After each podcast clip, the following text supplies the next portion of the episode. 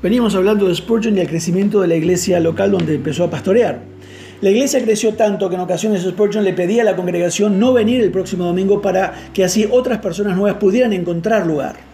En cierta ocasión le pidió a la congregación que se retirara para que los que estaban fuera pudieran entrar. Así lo hicieron y el recinto volvió a colmarse de gente. Al final de su ministerio pudo ver 14.500 bautismos y una membresía activa de 5.300 personas. En medio de todo esto, Spurgeon tuvo sus vaivenes de salud. Sufría de gota, sus articulaciones se inflamaban, reumatismo e inflamación de riñones, lo que le provocaba agudos dolores. Desde los 35 años hasta su muerte a la edad de 57 años, pasó una tercera parte del tiempo fuera del púlpito para recuperarse en el cálido clima del sur de Francia, la ciudad de Menton. Así todo trabajaba 18 horas al día y escribió 140 libros de su autoría. Para nombrar uno, mi favorito, El Tesoro de David. Siete volúmenes de un comentario de los Salmos. Creo que todavía no ha sido superado.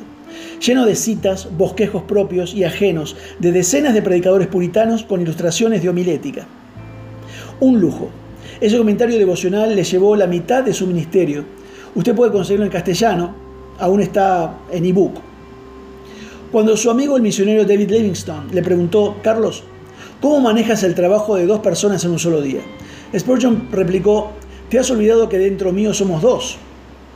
Amaba el verso que escribiera Pablo a los colosenses, para lo cual también trabajo luchando según la potencia de él, la cual actúa poderosamente en mí. Colosenses 1.29.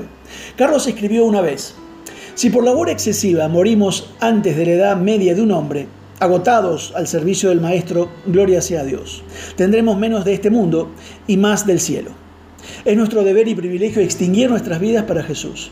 No tenemos que ser eh, especímenes vivos de hombres preservados finamente, sino vivir vidas sacrificadas, cuyo destino es ser consumidas. Temprano en su ministerio, Carlos fundó una escuela de pastores. Él quería que los muchachos recibieran la educación que él nunca recibió. En esa empresa, su forma directa de abordar el tema del ministerio, junto con su implacable humor, fueron una leyenda. Por ejemplo, un comité de púlpito de una iglesia pedía a un estudiante para que fuera su pastor. Presentaron lo que buscaban, las tareas a realizar y lo que estaban dispuestos a pagar al pastor. Spurgeon les escribió diciéndoles que el salario le parecía bajo. Cito la carta. El único individuo que conozco que puede ocupar esa vacante con tal salario es el ángel Gabriel. Él no necesitaría efectivo ni dinero para ropa. Puede descender del cielo el domingo y volver por la noche. Les aconsejo invitar a Gabriel como su pastor. En otra ocasión llegó una carta de un comité pastoral. Le escribieron para que les recomendara un pastor que pudiera llenar su auditorio. Spurgeon contestó que no tenía un estudiante tan grande, pero que les podía recomendar uno que fuera capaz de llenar el púlpito. Spurgeon personalmente entrevistaba a cada estudiante en prospectiva, buscaba lo que él llamaba una clara evidencia del llamado de Dios en sus vidas. Muchas veces tenía que desalentar a los estudiantes, al punto que le llamaban asesino de pastores. Simplemente le preocupaba proteger a las iglesias de personas poco dotadas, poco calificados o poco santos. Si estuviera hoy, ¿verdad? Spurgeon escribe de un joven, y cito, él dice, su cara pudo haber servido como portada para un libro sobre el orgullo y la arrogancia.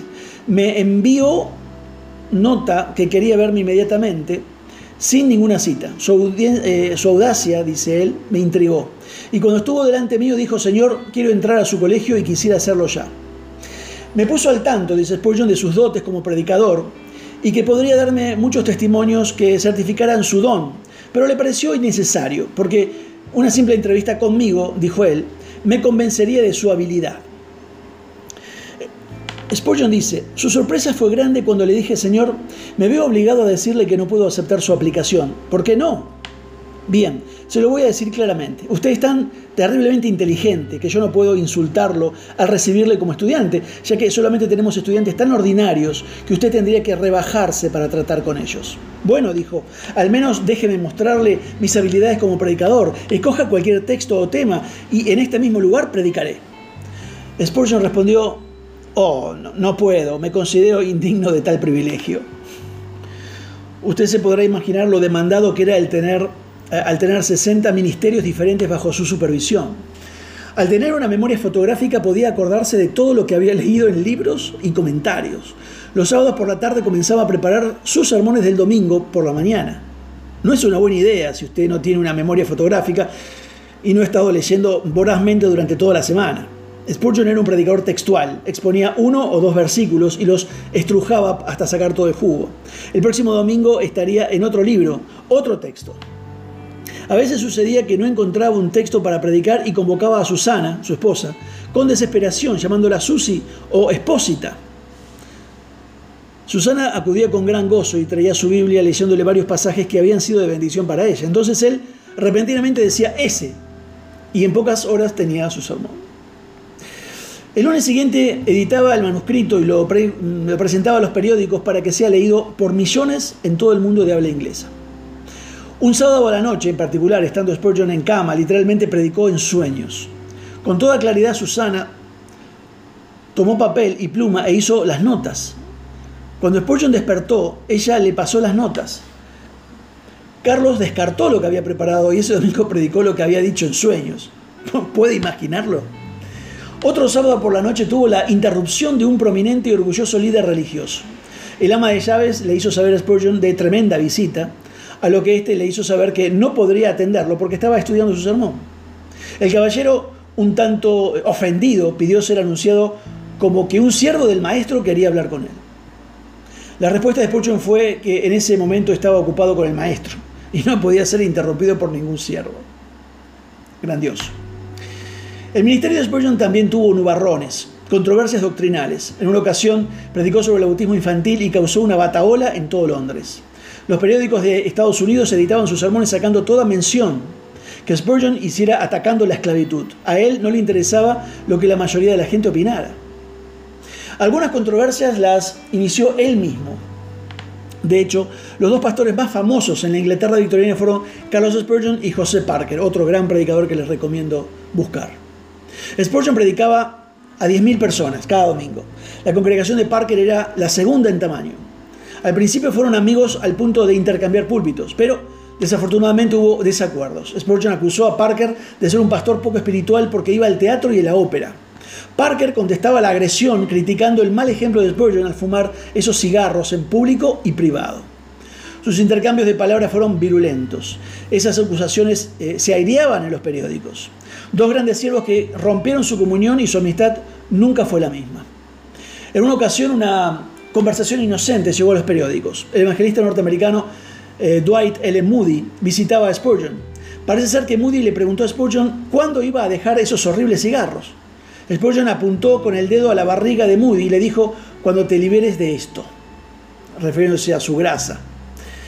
Uno de esos ejemplos para recordarnos que todos los hombres de fe pueden discutir y argumentar y aún dividirse por cosas mucho menos significativas que el Evangelio que defienden. Si usted puede leer sus obras, le recomiendo sus devocionales mañana y tarde, usted se dará cuenta de, eh, por sobre todo, que Spurgeon era un pastor. Amaba a la gente, amaba a Cristo, amaba el pastorear. Sus escritos tienen la habilidad, después de 20 años, de traer consuelo a los corazones desalentados. Por ejemplo, escribió Amigo mío, cuando el dolor te apriete, estando en el polvo, adora ahí. Si tal lugar se convierte en tu Getsemaní, presenta ahí tus lágrimas a Dios. Recuerda las palabras de David, hermanos, derramen sus corazones. No termina ahí la cita, dice ante él. Den vuelta al recipiente, es bueno que esté vacío porque esta pena puede fermentar en algo mucho más amargo. Den vuelta al recipiente y dejen que corra cada gota, que corra ante el Señor. Spurgeon también escribió sobre sus propios sufrimientos y cito, dice, lo bueno que he recibido de mis tristezas y dolores y penas es incalculable. La aflicción es el mejor mueble de mi casa, es el mejor libro de mi biblioteca. Los últimos años de su ministerio estuvieron signados por la controversia llamada Downgrade. Spurgeon acusó a los pastores de la Unión Bautista, a la cual pertenecía él también, de negar el Evangelio y aguar la doctrina. Atacó su creciente acomodo a las teorías de Carlos Darwin, la teoría de la evolución. Esos pastores estaban negando una creación de seis días literales. Cientos de pastores estaban enfurecidos con sus acusaciones al punto que votaron echarle de la Unión Bautista. Su renuncia fue el 26 de octubre de 1887. Quizás su última cita más famosa fue, querer predicar a Cristo sin su cruz es entregarle con un beso.